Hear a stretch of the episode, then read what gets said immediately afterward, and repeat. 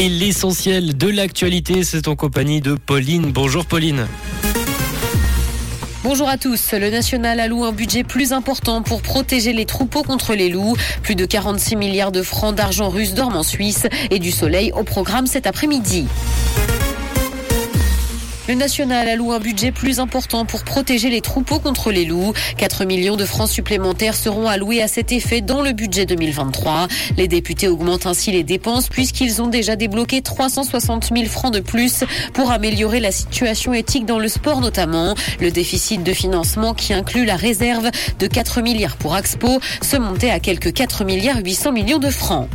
Plus de 46 milliards de francs d'argent russe dorment en Suisse. C'est la valeur des dépôts de ressortissants et entreprises déclarés au secrétariat d'État à l'économie. Berne a dévoilé ce chiffre aujourd'hui. Il pourrait cependant y avoir bien plus d'argent que ça. Quelques 7 milliards et demi de francs ont par ailleurs été gelés dans le cadre des sanctions appliquées à cause de la guerre en Ukraine. Les Suisses sont les champions des retours de colis achetés sur Internet. Après le Black Friday, la Poste vit une semaine particulièrement chargée. Le volume de colis a augmenté d'environ 60% et selon une enquête du transporteur DPD, 27% des colis sont retournés dans le pays alors que la moyenne européenne se situe à 12%. En cause un pouvoir d'achat plus élevé mais aussi une possibilité de payer sur facture et un attrait pour les achats en ligne.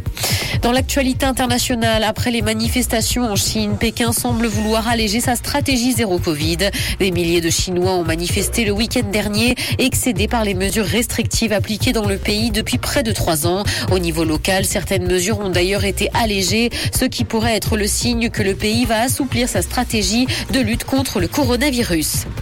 L'Union européenne menace d'interdire Twitter en Europe. Elon Musk a une nouvelle fois été averti qu'il devra appliquer les règles de modération européenne pour les contenus. L'application pourrait d'ailleurs être interdite en cas de non-conformité. L'Union européenne peut bannir les applications sur son territoire ou appliquer une amende de 6% des ventes. Le réseau social a par ailleurs des obligations légales de transparence. Cinéma, Bambi va être la star d'un film d'horreur. Le réalisateur Scott Jeffrey va débuter la production d'un long métrage dès le mois de janvier. Et le petit fan sera une machine à tuer qui guette ses victimes dans la nature. Le film sera un récit sombre tiré de l'histoire de 1928. Aucune date de sortie n'est encore connue. Du soleil et quelques nuages sont attendus cet après-midi. Côté température, le mercure affichera 6 degrés à Lausanne et Montreux, ainsi que 8 à Genève et Palinges. Bon après-midi à tous sur Rouge. C'était la météo, c'est Rouge.